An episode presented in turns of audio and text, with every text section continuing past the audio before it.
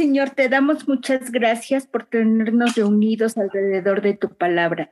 Te pedimos que tu Santo Espíritu em, llene a Miguel, esté en este estudio para nuestra edificación, que todo lo que hoy aprendamos, pues lo pongamos en práctica, lo asimilemos y obedezcamos de acuerdo a tu voluntad.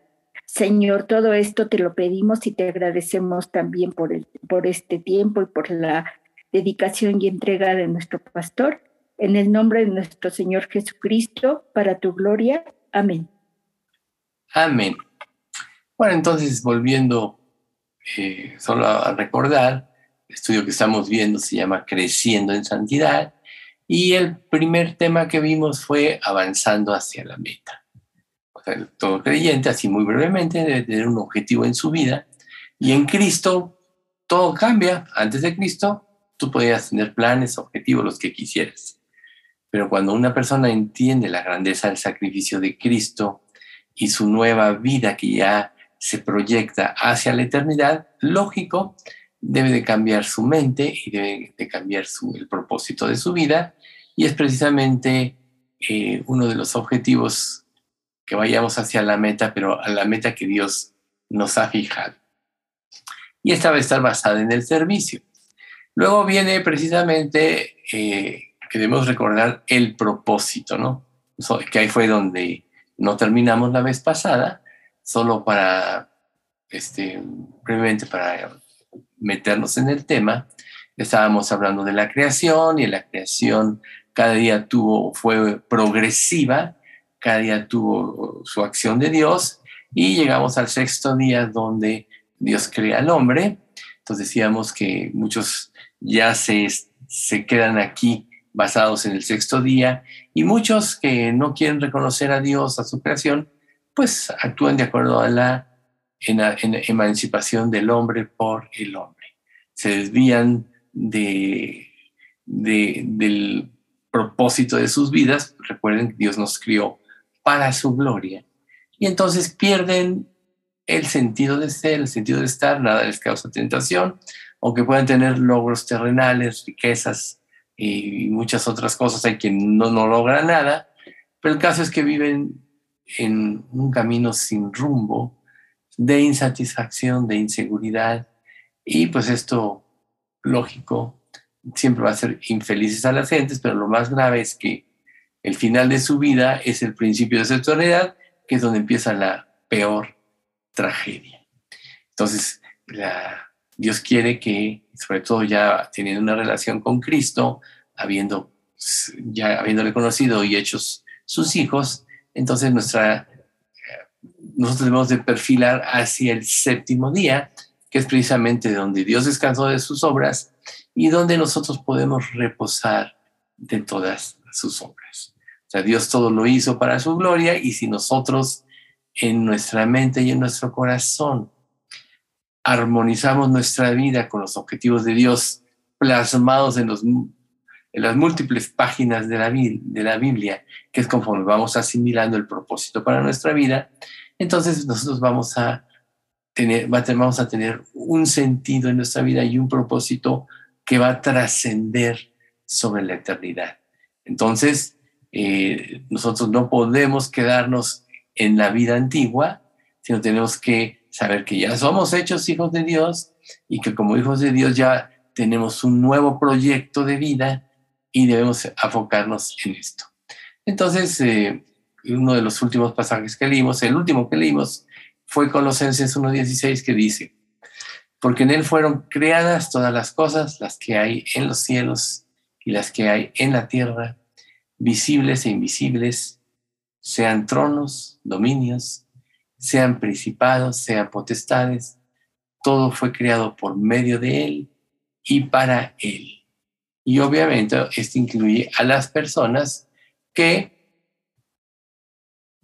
al criar Dios al ser humano, que es prácticamente, podríamos decir, la obra maestra de su creación, también lo creó para su, su gloria. Pero los atributos que le dio, precisamente se los dio a diferencia de cualquier otro ser creado, la razón, la capacidad de decisión, etcétera, que ese es precisamente eh, donde nosotros que, debemos crecer a su semejanza, que es lo que vamos a ver a, a continuación. Entonces, ser hecho a la semejanza de Dios no significa que Dios va a ser en función de su cuerpo y sus manos. Recuerden que Juan 4:24 dice que Dios es espíritu y los que le adoran en espíritu y en verdad es necesario que adoren. Aún, por ejemplo, nuestro Señor Jesucristo, cuando se hizo hombre, vino a este mundo, tomó un cuerpo humano, pero realmente Él no es de esa manera.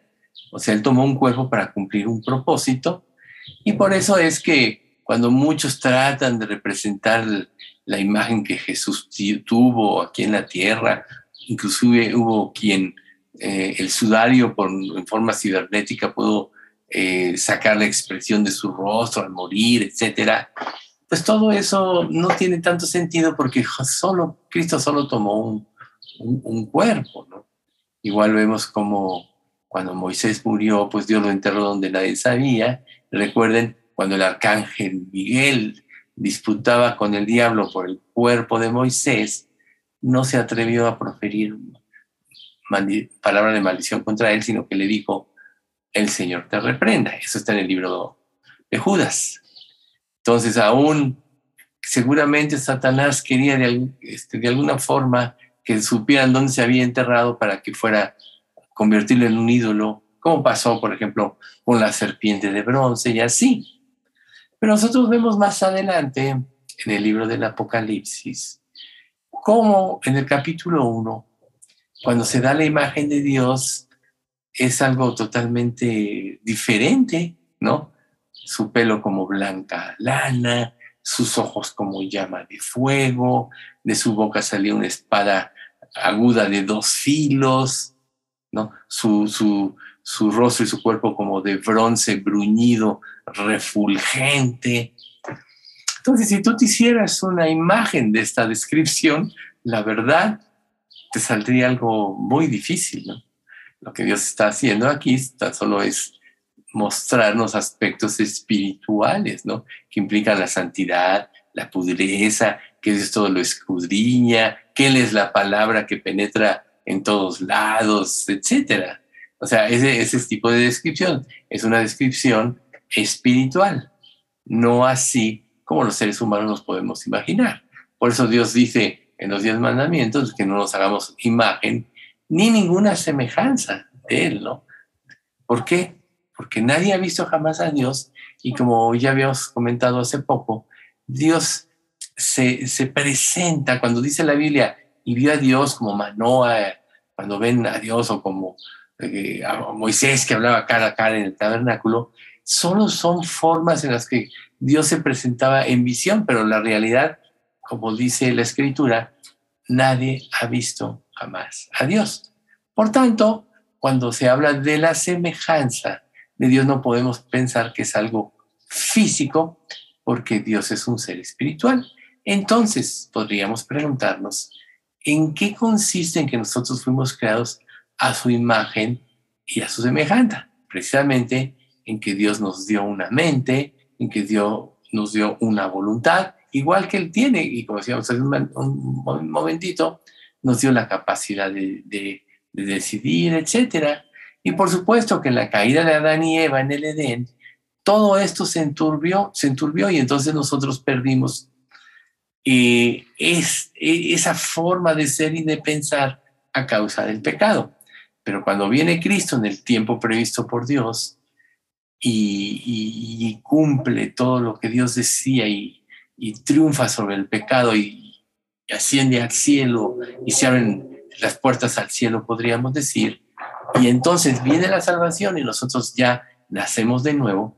Entonces ya en el nacer de nuevo Dios nos da un nuevo espíritu, como sabemos, Dios nos da eh, un corazón sensible a su voz y a su voluntad. Dios nos da su Espíritu Santo para que sea el que nos haga entender y la fuerza para obedecer, para tener fe. Y a final de cuentas también nos da, como se dice en 2 Corintios, nos da la mente de Cristo. Entonces podríamos decir que como creyentes y como hijos de Dios, nosotros ya fuimos restaurados a eso. Por eso es que podemos tener una comunión con Él. ¿Sí? Y claro, en esta vida, aún antes de ser una persona regenerada, también tiene una mente y una voluntad y puede cumplir metas, puede replicar cosas, puede reflejar eh, cosas aparte de sí mismo, tiene esa situación de, de, de, poder crear esa iniciativa, ¿no? Y sabemos que mucho de eso lo ha inclinado hacia el mal, por eso el mundo está lleno de armas destructivas, ¿no? Armas atómicas, como hoy en día se amenaza con lanzar bombas a todo el mundo si, si no se sujetan o se someten a ciertos gobernantes, etcétera, ¿no? Pero eso fue lo que causó el pecado. Pero Dios no fue así como lo planeó. Por eso es que en el Antiguo Testamento nosotros vemos que el propósito de la vida humana era reflejar el carácter mismo de Dios. ¿Y cómo se hacía en ese entonces? A través de esforzarse por cumplir los diez mandamientos. Pero como el hombre ya estaba caído, pues no pudo. Por eso dice la escritura que la carne no quiere ni puede entrar en el reino de Dios. Eh, y el ser humano no se somete ni quiere someterse a, a la ley de Dios. Pero cuando venimos a Cristo, cambia la situación y entonces el objetivo es que nosotros irradiemos la santidad de Dios, ¿sí? Dios va a traer una obra de crecimiento, como dice 1 Corintios 1.30,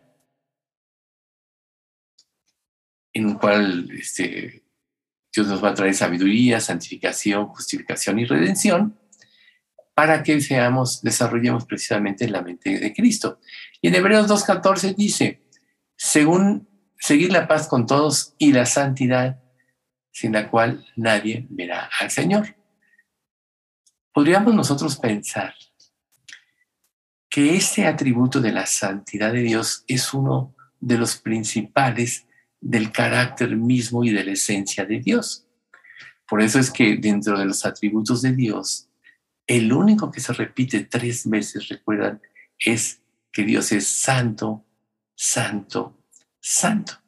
Y por eso es que nosotros los creyentes, ya en Cristo, ya regenerados, ya con el Espíritu Santo, tenemos tantas luchas para poder llevar a cabo esta vida de santidad.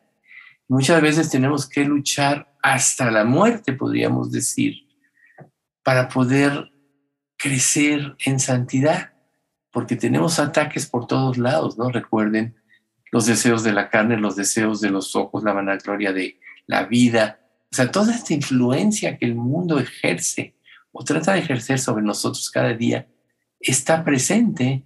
Tú no necesitas hacer nada porque sales a la calle y todo está lleno de letreros, las modas, oyes palabras, vas a tu trabajo y ves tanta corrupción, suciedad, eh, tanta morbosidad, que nos es muy difícil. Sin embargo, a través del trabajo de Dios y con la ayuda del Espíritu Santo, y de que tú vayas muriendo a tus deseos, es como tú puedes ir creciendo en santidad. Recuerden que por eso Jesús dijo que si alguno quiere venir en pos de Él, debe tomar su cruz cada día y seguirle. Esto es no dar pie a los deseos carnales que batallan contra el alma. Y esto tenemos que hacerlo como un ejercicio diario, cada momento de nuestra vida. ¿Por qué? Porque el pecado acecha, porque el pecado está a las puertas. Pero hay algo muy importante cuando un creyente toma conciencia de esto y empieza a luchar, que conforme va avanzando en la lucha, va desarrollando el carácter de Cristo. Y conforme este carácter se va desarrollando, hay más fuerza para vencer el pecado. Hay más determinación, hay más capacidad, una mayor capacidad de someterse a Dios y a su palabra. Aumenta el temor al Señor, el temor básicamente del salirnos de su voluntad. Recuerden lo que dice este salmo, eh, si, mal no recuerdo, 138, 7, que dice, eh, vanidad y palabra mentirosa aparta de mí. No me des pobreza ni riquezas. Mantén, mantén el pan necesario.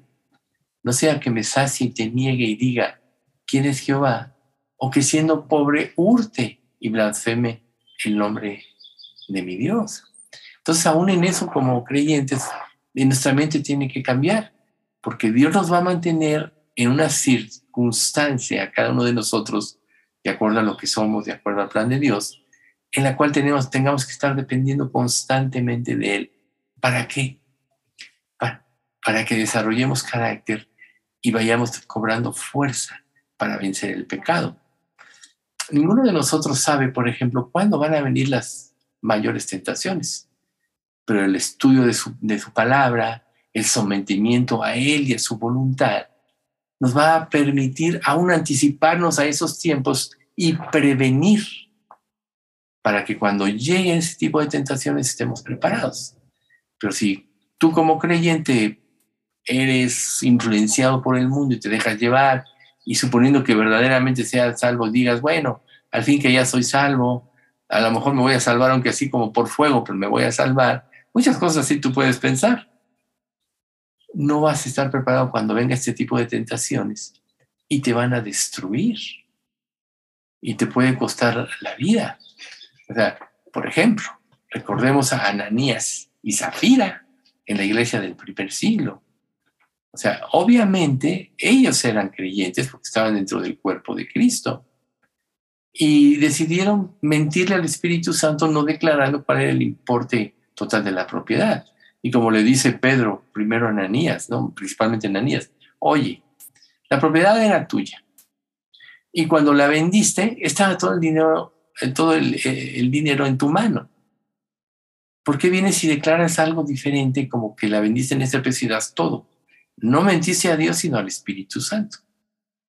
Y en ese momento muere. Y al rato que llega su esposa, pues ya Pedro le dice, oye, ¿vendiste la propiedad en este precio? Sí. ¿Por qué te confabulaste con tu esposo?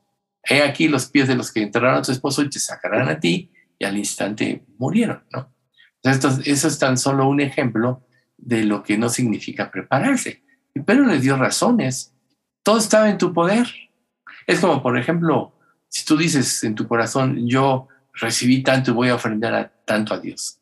Y luego empiezas a maquinar y empiezas a decir, no, no, ya no tanto, sino tanto, tanto. O sea, en un sentido estás cayendo en una situación así.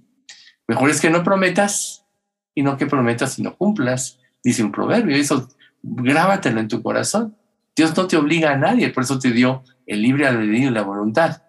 Pero lo que tú decidas en tu aposento secreto entre tú y Dios, sí cúmplelo. Ahora, estar preparado y eso es lo que va a desarrollar nuestro carácter. Cumplir en primera instancia lo que Dios nos pide. Sed pues vosotros perfecto, como vuestro Padre que está en los cielos es perfecto. Eso es el final de la oración de Jesús que le enseñó a sus discípulos del Padre Nuestro. ¿no? Sed vosotros perfectos, como vuestro Padre que está en los cielos es perfecto. Entonces esto solo va a suceder en la medida que nosotros vayamos aprendiendo a someternos a Dios. ¿Va a ser doloroso? Sí. ¿Va a ser incómodo? Sí. Porque nuestra mente está, tiene un falso concepto de la vida y de la felicidad. Y la mayoría de las veces para que nosotros podamos hacer la voluntad de Dios o nos podamos mantener en santificación, implica una negación constante de lo que queremos, de lo que deseamos. A final de, cuentas, ¿cómo puedes llegar a combatir esto en la máxima expresión? Te lo dice la misma Biblia. Haz a otros como quieres que te hagan y no le hagas nada a nadie que no te gustaría que te hiciera. Así de simple, ¿ves? Cuando tú empiezas a cumplir esto, automáticamente empiezas a morir a ti mismo. Y eso empieza a desarrollar en ti fuerza interior, como dicen en Efesios, en Efesios, fortaleciendo con poder en el hombre interior por su espíritu. Efesios capítulo 3. Para que habite Cristo por la fe en vuestros corazones, a fin de que arraigados y cimentados en amor, seáis plenamente capaces de comprender con todos los santos cuál sea la anchura, la longitud, la profundidad y la altura. Y de conocer el amor de Cristo que excede a todo conocimiento. Aquí es donde tenemos que concentrarnos. Dios nos puso el ejemplo, aguas con los micrófonos, Dios nos puso el ejemplo de lo que es dar. Porque de tal manera amó Dios al mundo que dio a su propio Hijo. Cristo nos puso el ejemplo de lo que es dar. Nadie me quita mi vida. Yo la pongo por mí mismo. Tengo poder de, de darla y tengo poder de volverla a tomar. O sea que aún Cristo voluntariamente vino a este mundo a dar su vida, ¿no? Haya pues en vosotros este sentir que hubo también en Cristo Jesús, el cual siendo en forma de Dios, no estimó el ser igual a Dios como cosa que aferrarse, sino que se despojó a sí mismo tomando forma de siervo, hecho semejante a los hombres. Y estando en la condición de hombre, se humilló a sí mismo, haciéndose obediente hasta la muerte y, la, y, muerte de cruz. ¿Ves? O sea, haya en vosotros este sentir que hubo en él. ¿Cómo puedes afianzar este pensamiento en ti? Te podrás preguntar. De esta manera. Dios renunció a ser Dios y se hizo como acabamos de ver. Y Él dio todo por ti. Al darte, al, llamarte, ¿no? Ninguno puede venir a mí si el Padre que me envió no le traje, al llamarte, convencerte de justicia, de pecado y de juicio a través del Espíritu Santo y salvarte, darte el arrepentimiento y la fe, como dice Efesios 2.8.9, por gracia sois salvos por medio de la fe, y esto no de vosotros, pues es don de Dios, debe haber en ti una gratitud perpetua a Dios. Entonces podrías decir lo que dice 2 Corintios 14 y 15.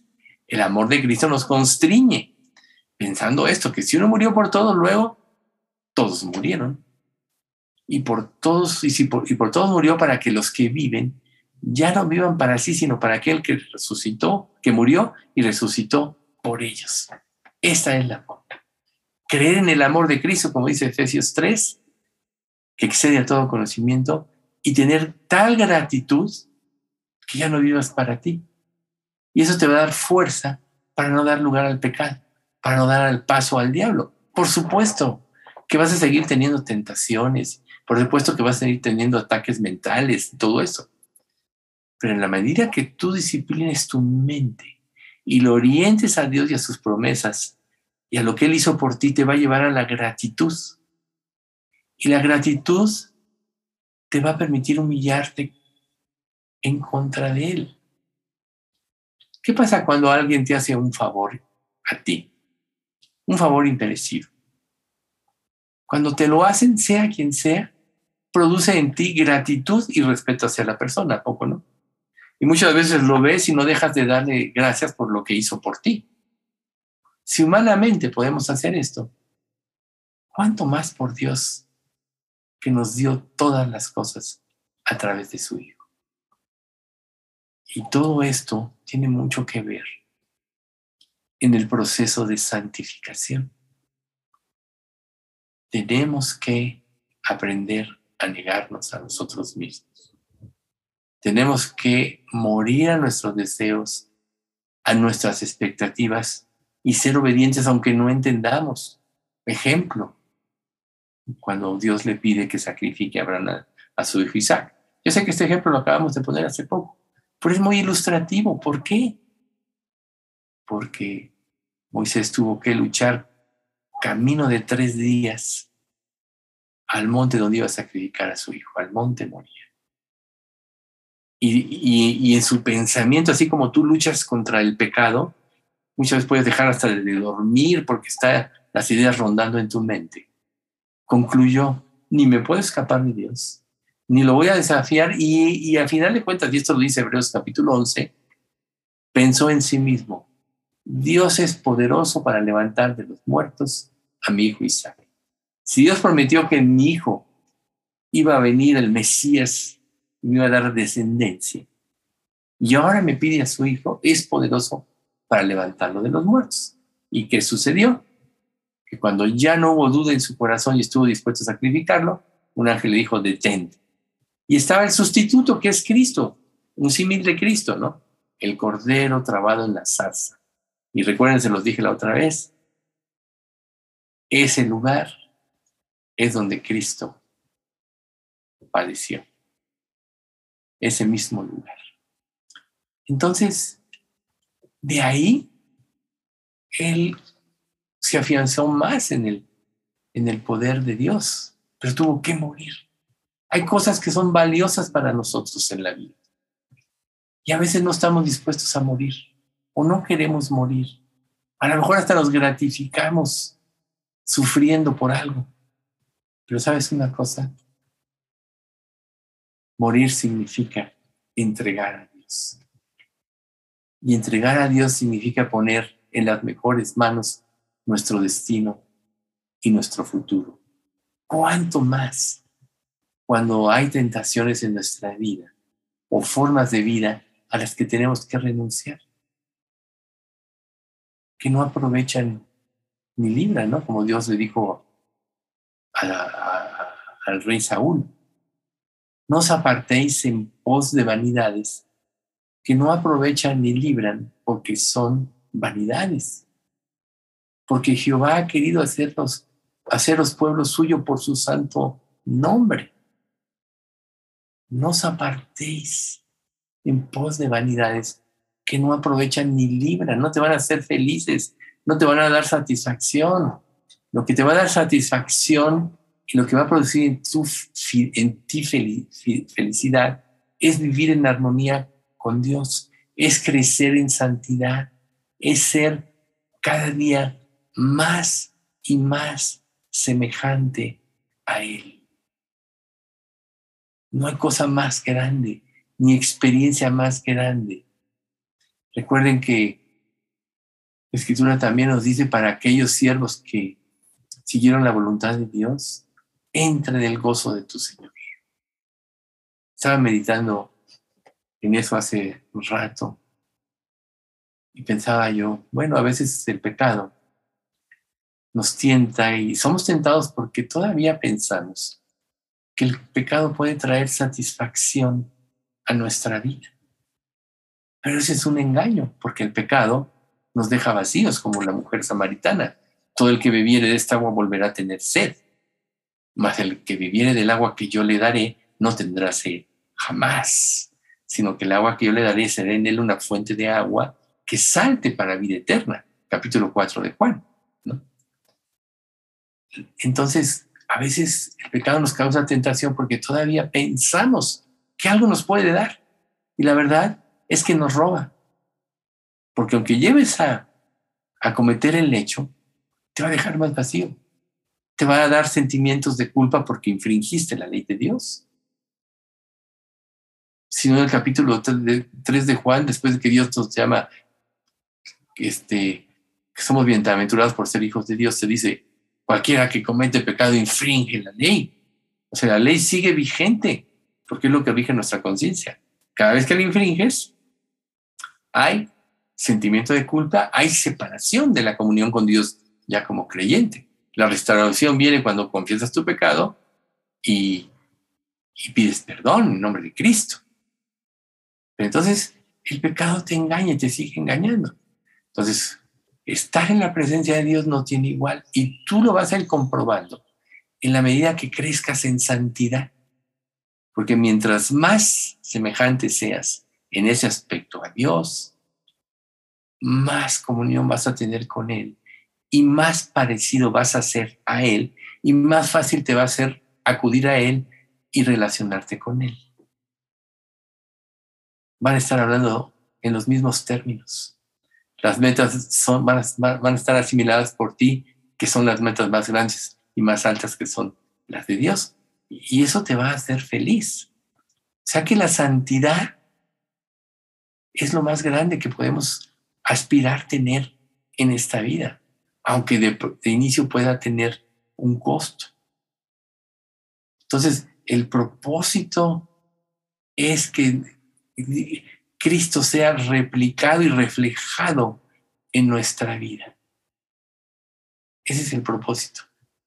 Esa, debe, ser, nuestra mente, meta. Por ejemplo, cuando nosotros leemos el Antiguo Testamento, vemos que el propósito de la vida humana era replicar y reflejar el carácter de Dios. Por eso Dios en el Antiguo Testamento se conoce, que se conoce parte de su carácter o el carácter de Dios y por eso es tan importante. Sabes que de desagradar a Dios, sabes cuando Él reacciona, cuando Él castiga, sabes que tiene paciencia, tiene misericordia, etcétera. ¿Sí? Pero ahí vamos aprendiendo lo que es el carácter de Dios y ahí es donde debe de crecer en nosotros el temor de salirnos de su voluntad. Dice Hebreos 12, 14, seguir la paz con todos y la santidad, sin la cual nadie verá al Señor. Fíjense qué importante pasaje. A lo mejor no lo puedes ver, pero sí lo puedes palpar.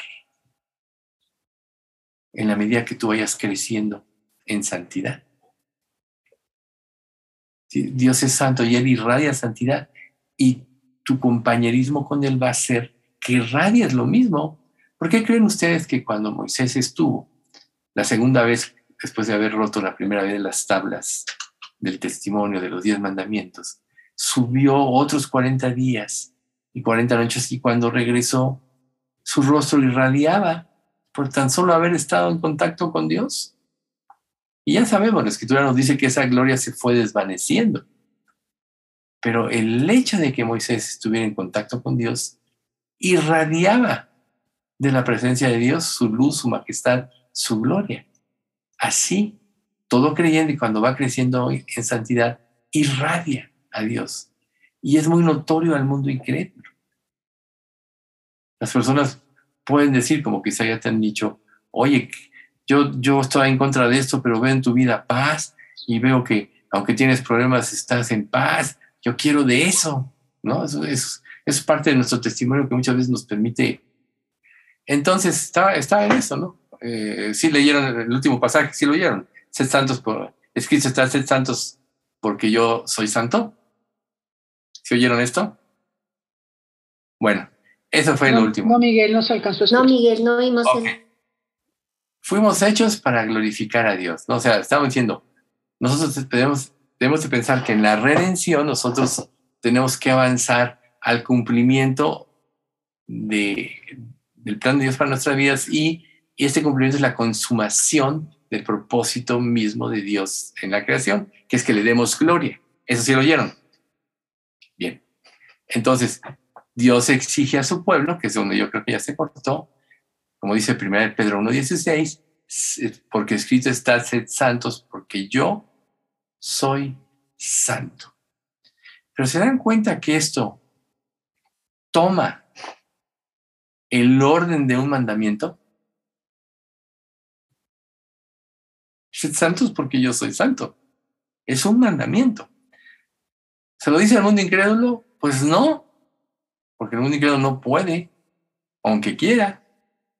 Se lo dice a aquellos que hemos nacido de nuevo, que hemos sido investidos del poder de lo alto porque el Espíritu Santo mora en nuestros corazones, porque Él es la fuerza para, ¿qué? Porque Él es quien, nos da la fuerza para obedecer y seguir a Dios. Es el Espíritu Santo el que hace esto. Y entonces se torna en un mandamiento, pero para nosotros ya sabemos que los mandamientos, la única manera de cumplirlos, cumplirlos realmente es en el amor. Recuerden que dice en Gálatas 5, ¿no? Porque en Cristo Jesús ni la circuncisión vale algo, ni la incircuncisión, sino la fe que obra por el amor. Es precisamente el amor a Dios lo que nos va a dar la motivación para vivir en santidad y la motivación para depender cada día, la fuerza para morir. Por ejemplo, hablando de la santidad de Dios, Levítico 11, 44 y 45 nos dice, porque yo soy Jehová vuestro Dios. Vosotros, por tanto, os santificaréis y seréis santos, porque yo soy santo. Así que no contaminéis vuestras personas con ningún animal que se arrastre sobre la tierra, porque yo soy Jehová, que os hago subir de la tierra de Egipto para ser vuestro Dios. Seréis pues santos, porque yo soy santo. Aquí podríamos decir, como Israel caía en la, idolatría, recuérdese de los dos becerros de oro de Jeroboam, ¿no? Que uno puso en Dan y otro en Berseba, para que la gente no fuera a adorar a Jerusalén cuando se dividió, cuando se rompió el reino de Salomón. Lo que Dios está diciendo, que no lo puedes, nada puede compararse a Dios y nos puede arrastrar a la idolatría, sino que tenemos que concentrar nuestros ojos solo en Él.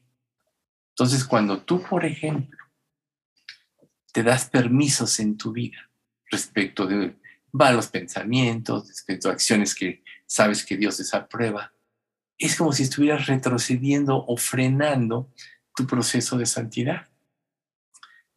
Por no, no decir que todo lo que tú antepongas a Dios se convierte en un ídolo. Nosotros ya sabemos que los ídolos de la actualidad son más sutiles que la adoración que tenían en la antigüedad. El amor al dinero, el prestigio, etc. Son los ídolos, ¿no? No puedes cambiar a nada por Dios. Nada en este mundo puede sustituir a un, que es finito, puede sustituir a un Dios infinito.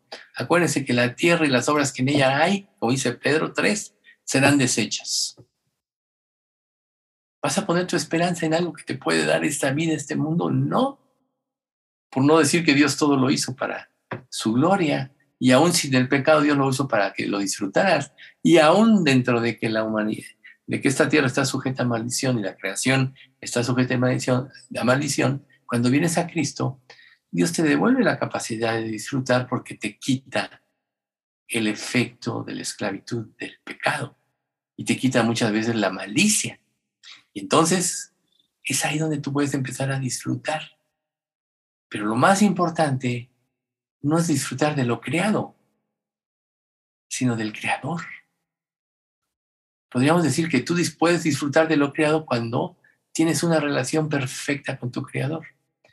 Si tú no tienes una relación perfecta con tu creador, no puedes disfrutar de lo creado, porque todo esto va a implicar, una relación imperfecta implica que hay pecado todavía que arreglar, aunque Dios ya te perdonó todo, pero tienes tendencias en tu vida. Por tanto, cada pecado, cada hecho permitido que Dios desaprueba, reitero, produce mala conciencia. Por tanto, todo aquello que aunque tú lo obtengas fuera de la voluntad de Dios, no lo puedes disfrutar porque te genera mala conciencia. Es mejor morir que tener y no disfrutar. ¿Se acuerdan de este proverbio que dice, mejor es vista de, de ojos que deseo cumplido? A esto se refiere.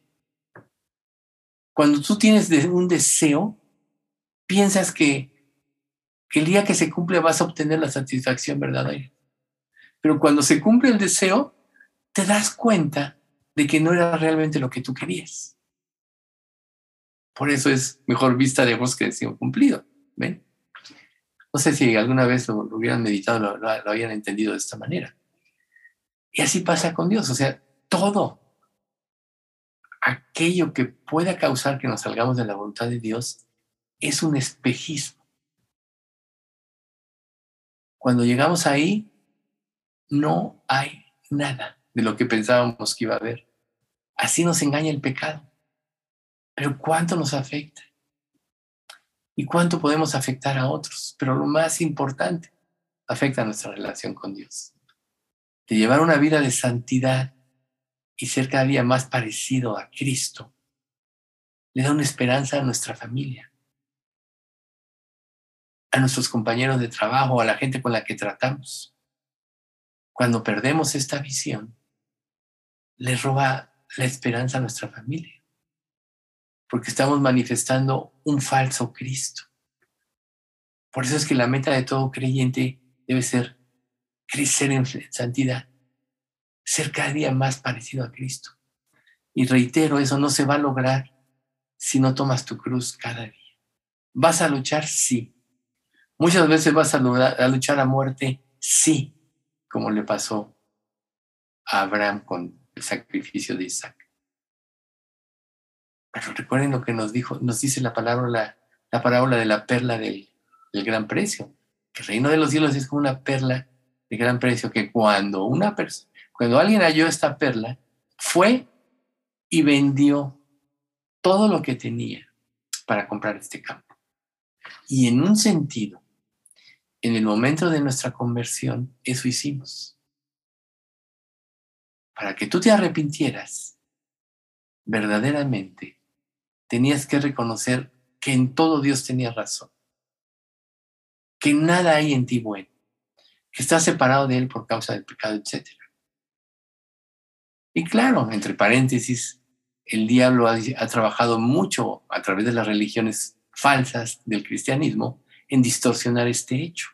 Entonces malbarata el arrepentimiento y la gente no se llega a arrepentir. Luego piensa que es creyente, fracasa y luego dice Dios no existe, a mí no me funcionó Cristo. Pero esto es culpable de quién?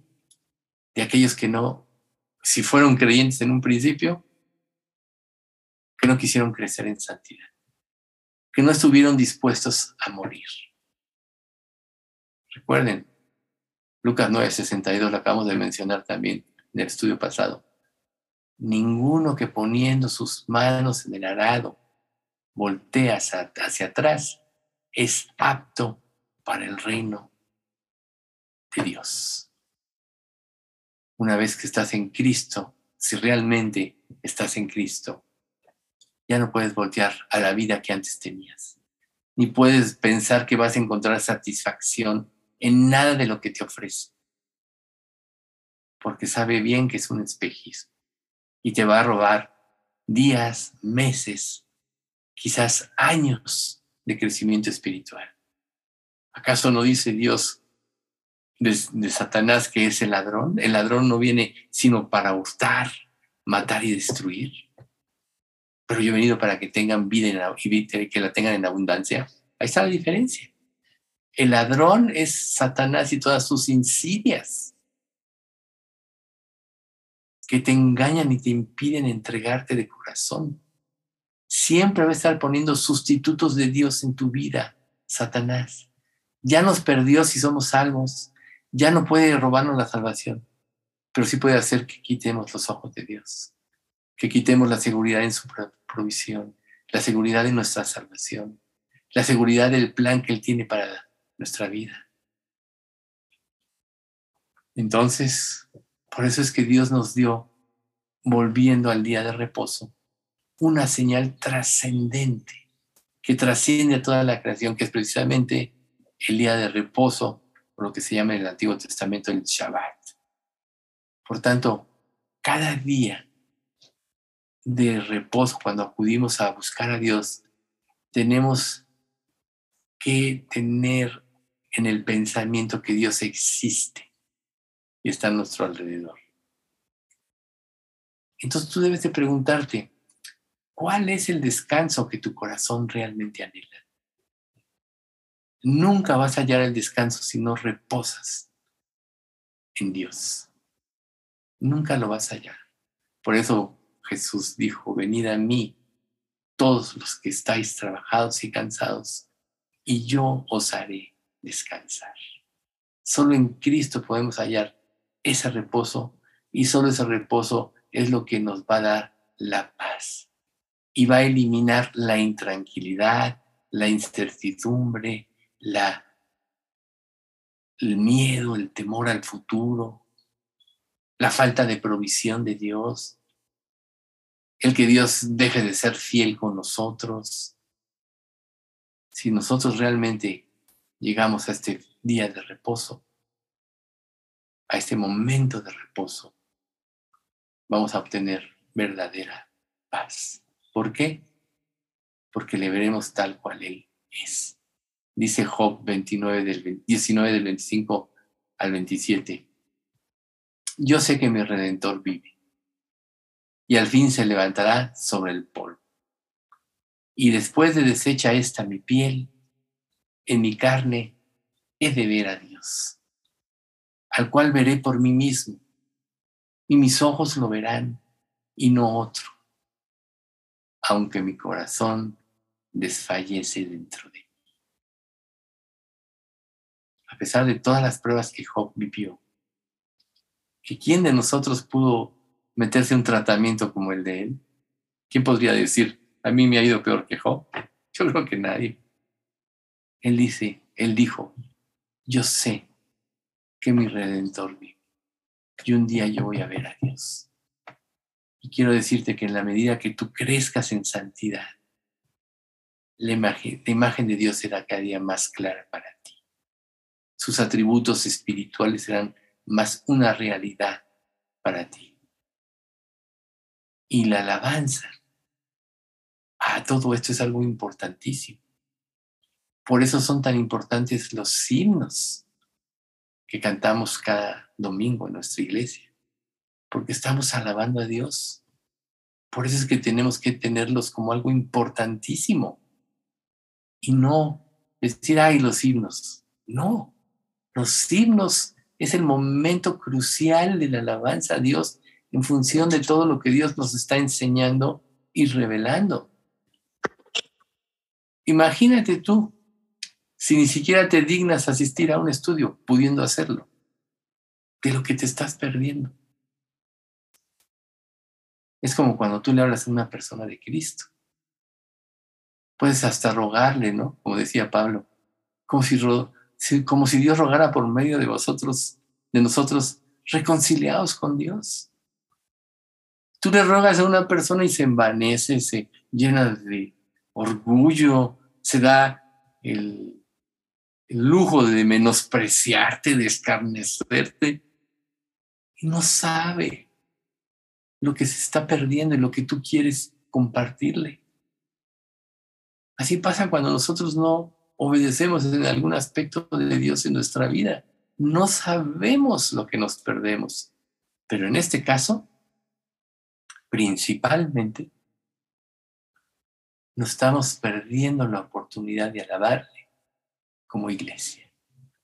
Recuerden capítulo 5 de, Apocalipsis, un día la iglesia, toda la iglesia, todos los salvos de todos los tiempos van a entonar un himno que nadie conocía hasta ese momento. Unidos todos los creyentes entonando un himno de alabanza a Dios. ¿Cómo, cómo será aquel día? Pero ahorita es la preparación para ese día. Imagínate si tú llegas ahí si, menospreciando sus himnos o solo repitiéndolos así, sin entender por dentro que estás alabando a través de ellos al, al único que realmente lo merece todo. Te estás haciendo un fraude a ti mismo. Por tanto, así como Dios tiene el propósito de glorificarse por medio de nuestras vidas en la redención, también vemos este mismo objetivo en la creación y en la creación del sexto día principalmente, en el hombre, glorificarle a Él como Él merece. Vamos a dejarle aquí, ya el próximo miércoles vamos a iniciar el tercer punto, que es planear el crecimiento. Vamos a dar gracias. Padre bendito, te queremos alabar y bendecir en esta tarde y te damos gracias por este estudio. Gracias, Padre, por habernos redimido y darnos el privilegio de ser hechos hijos tuyos, no porque lo mereciéramos, sino porque tú en tu infinita bondad nos escogiste y aún antes de la fundación del mundo. Gracias por habernos preparado a lo largo de nuestra vida este momento de nuestra conversión y habernos hecho hijos tuyos y una vez como hijos tuyos darnos la esperanza de vida eterna de estar en tu presencia por toda la eternidad. Ahora, Padre, nuestro más grande anhelo es glorificarte con nuestras vidas, para lo cual te pedimos que nos des fuerza para ir creciendo en santidad, amor por ti, que nos lleve, que nos dé la fuerza para negarnos a nosotros mismos y glorificarte en todo lo que hagamos. Llévanos, Padre, a una vida de profunda consagración. Llévanos, Padre, a tener como prioridad en nuestra, vida el deseo de hacer tu voluntad, para un día no salir avergonzados y alejarnos de ti con tristeza y dolor, porque no hicimos lo que debimos haber hecho después de que tú nos llamaste a tu presencia y nos hiciste, nos hiciste hijos y herederos de Dios y coherederos con Cristo de todas las cosas. Padre, queremos pedirte especialmente por Pati López, que pues, le, ha, sido muy difícil sobrellevar estos últimos tiempos con sus terapias. Te pedimos, Padre, que tú la fortalezcas y termines sanándola plenamente para tu gloria y que aún, Señor, tú sigas recuperando a, e, Héctor, a Ceci de su operación y a todos los que, pues todos tenemos de alguna manera ciertos males. Sobre todo, Señor, ayúdale a Patti Herrera ahora que pedía, que está buscando un nuevo trabajo, encontrar el trabajo idóneo donde pueda servirte y alabarte. Y Señor, por todos para que podamos vivir en una santidad creciente y un día glorificarte como iglesia. Te pedimos esto en nombre de Cristo Jesús. Amén.